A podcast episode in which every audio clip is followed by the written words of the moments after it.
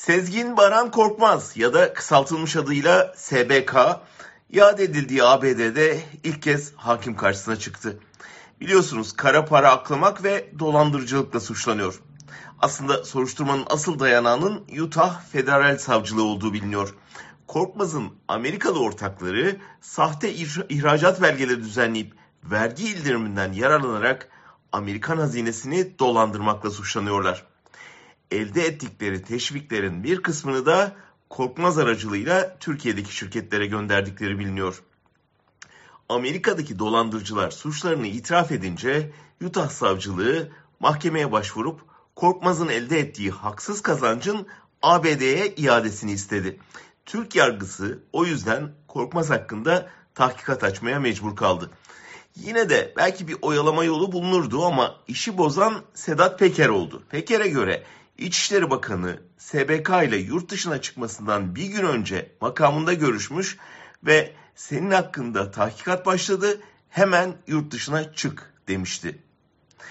Soylu o görüşmede Korkmaz'dan 45 milyon dolarlık bir alacağını da silmesini istemiş. Yukarıdakinin haberi var demişti. Böylece Erdoğan da işin içine dahil oldu. SBK'nın hem Erdoğan'la hem Soylu'yla samimi fotoğrafları bu iddiaları daha da inandırıcı hale getirdi. Şimdi Korkmaz bu bilgi dağarcığıyla Eylül'den itibaren Amerikan yargısı önünde hesap verecek. Saygı Öztürk'ün haberinden öğrendik ki devlette rüşvet verdiği herkesi kayda almış. Dolayısıyla arşivi tahmin edilenden daha kıymetli. Birçokları SBK'nın itirafçılığı kabul edip yeni bir zarraf olacağını tahmin ediyor. Fakat düşünün biz zarrafın itirafçılığından daha önce bilmediğimiz ne öğrendik ki? Hiç. ABD yargısı bilgileri aldı, istihbaratla paylaştı.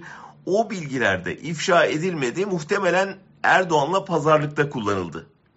Korkmaz'da da böyle olacak bence. ABD Türkiye'de kimlerin rüşvet yediğini öğrenecek, Erdoğan'la görüşme masasına koz olarak getirecek. Biz ne rüşvet alanları öğrenebileceğiz ne de o bilgiler karşılığında hangi tavizlerin verildiğini. Erdoğan'ın ikili görüşmelerde neden diplomatlar yerine aileden tercümanlar kullandığını şimdi daha iyi anlıyoruz değil mi?